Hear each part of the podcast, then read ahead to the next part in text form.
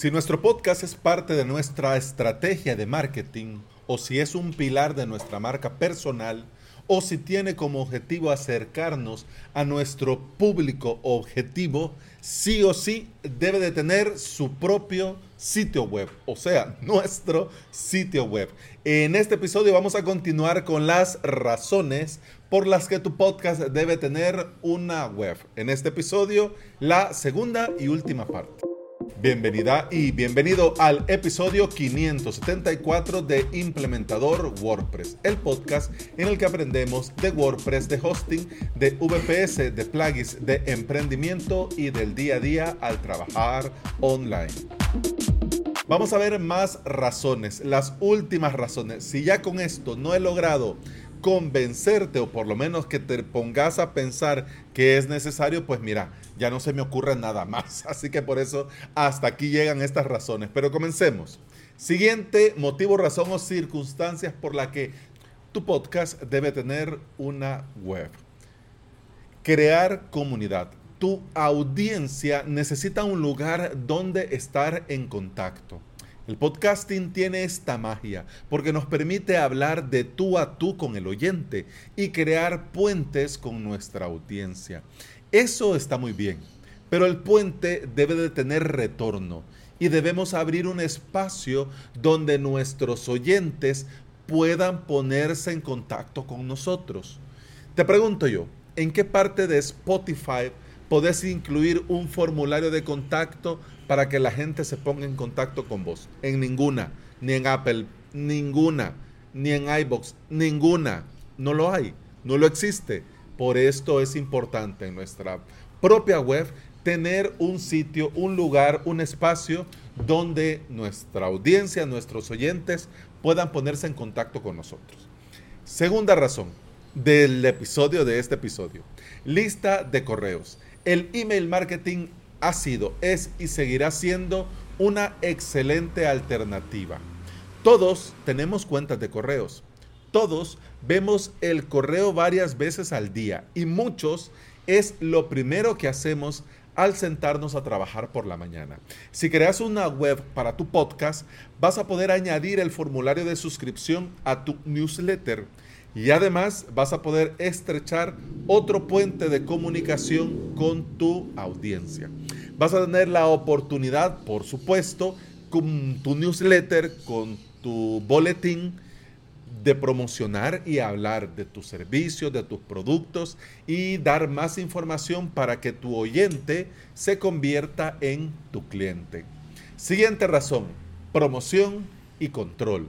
Tu marca, tu negocio, tu emprendimiento necesita un hogar digital, un sitio donde tus usuarios, clientes, alumnos, suscriptores, etcétera, puedan obtener toda la información tuya y de tu negocio y tener todos los detalles que necesiten sobre tus servicios. Pero además, tener la posibilidad vas a tener con tu propia web la posibilidad de manejar tu marca y de compartir información de valor.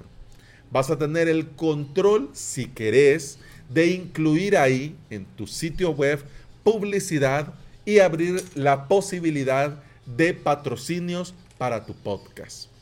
Por supuesto, al darte este sitio web, promoción y control, incluso hasta podrías tener un enlace que se llame sala de prensa, donde tenés una foto tuya, donde tenés información, donde tenés, digamos, un mini CV digital para que cuando te contraten o para cuando vayas a participar en algún evento, una WordCamp, una Meetup o algo así, un evento online o presencial grande, bueno, el encargado de prensa de este proyecto puede ir a esta sala de prensa, copiar, pegar toda la información, porque ahí estaría todo actualizado y todo lo que también a vos te interesa compartir.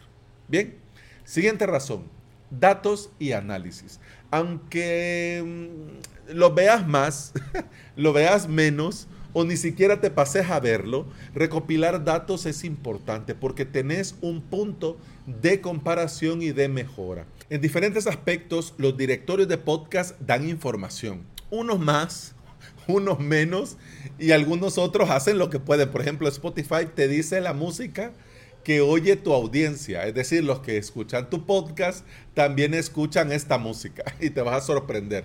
Más si tenés un rango de edad muy amplio en el que tu audiencia escucha a BTS y a eh, Julio Iglesias, por ejemplo. Pero con esto, más o menos, ¿no? Nuestra web, la web de nuestro podcast, también va a recopilar y también vamos a obtener datos estadísticos, datos que nosotros después vamos a poder analizar y comprobar cómo nuestros usuarios interactúan tanto dentro de nuestro podcast, con las escuchas, pero también con todo el contenido de nuestra marca. Ay, espero que no se haya oído eso, pero si no yo te lo reproduzco, no, pasa nada.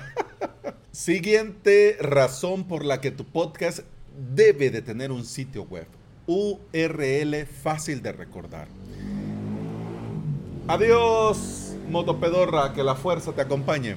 ¿Sabes a dónde te lleva la URL open.spotify.com barra show barra 6HG6AWOS ZWZYS YLDC ZNAQA signo de interrogación SI igual 9ZQ2 P K B U S J Y N I Z2SW I L J E W I N D igual 1. ¿Sabes a dónde te lleva? Te lleva a implementador WordPress, el podcast dentro de Spotify. ¿No sería más sencillo a la hora de decírtelo? Sí, y podés escuchar este podcast en Spotify. Vas a avalos.sv barra Spotify y te lleva al mismo sitio. Las URL que nos dan los directorios de podcast son largas, complicadas, con números y símbolos y son imposibles de recordar y obviamente imposible de promocionar. Al tener un sitio web para nuestro podcast, vamos a poder tener una URL más sencilla, más fácil de recordar, más a la mano, que se te va a hacer muy sencillo y a tus oyentes, a tu audiencia, se le va a hacer más fácil de recordar. Por ejemplo, si vos vas a avalos.sv barra YouTube, ¿a dónde te lleva? Claro. Y si le pones avalos.sv barra Facebook, ¿a dónde te llevará?